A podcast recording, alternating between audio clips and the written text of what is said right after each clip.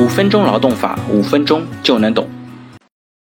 今天开始呢，我会为大家介绍最高人民法院和人社部一起公布的十五个劳动人事的典型案例。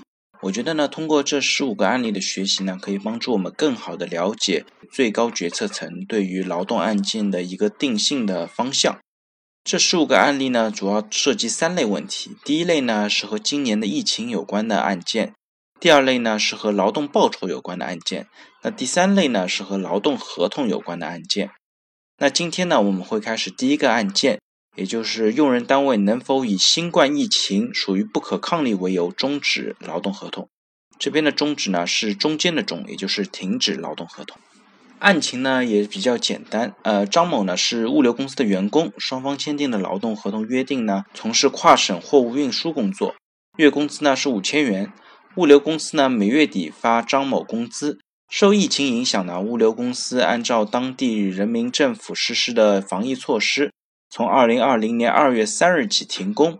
二月底呢，张某发现公司没有发工资，于是询问公司的人力资源部。人力资源部的答复呢，是因为疫情呢是不可抗力，公司和你的劳动合同终止，也就是中间的终终止。二月停工，你不需要上班，公司呢也没有支付工资的义务。张某对此不解，于是呢申请劳动仲裁。那处理的结果呢？是仲裁委裁决物流公司需要支付张某二月的工资五千元。物流公司不服，提起了诉讼。那一审呢也维持了仲裁的判决。那这个案件的争议焦点呢是物流公司能否以不可抗力为由拒绝支付张某的工资。这次的新冠疫情呢是突发的公共卫生事件，属于不能预见、不能避免且不能克服的不可抗力。不可抗力呢，也是民法当中的一个法定免责条款。根据合同法的规定呢，因为不可抗力不能履行合同的，可以部分或者全部免除责任。因此呢，受疫情影响的民事主体呢，是可以适用不可抗力的条款的。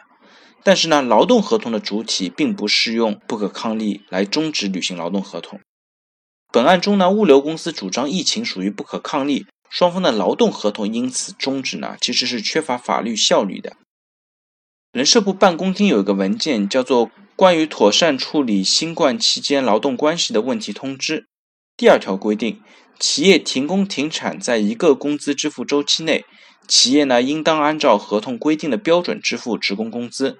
超过一个工资支付周期的，如果职工提供了正常劳动的。企业支付给员工的工资呢，不得低于当地的最低工资标准。因此呢，仲裁委和法院根据上述的政策，判决物流公司需要支付张某二月的工资。在这个案例当中呢，我们需要知道，劳动法呢其实并没有引入不可抗力的免责条款。主要原因呢是劳动关系是一种从属的不对等的关系，不等同于民事关系是双方平等主体之间的关系。如果用人单位因为不可抗力而免责，则会影响劳动者的生存权。劳动报酬呢，是劳动者赖以生存的经济来源。即使出现一些不可抗力，劳动者的该项权利呢，仍然需要维护。用人单位呢，也应当谨慎地区分劳动关系和劳动关系适用不可抗力的条件、法律后果，避免适用错误侵害劳动者权益，因此呢，承担相应的违法后果。好了，大家如果对我今天的话题有任何的问题或者建议呢，非常欢迎在我的音频下方留言，也非常欢迎将我的音频转发给任何有需要的朋友，也许可以帮助到他。那我们下一期再见。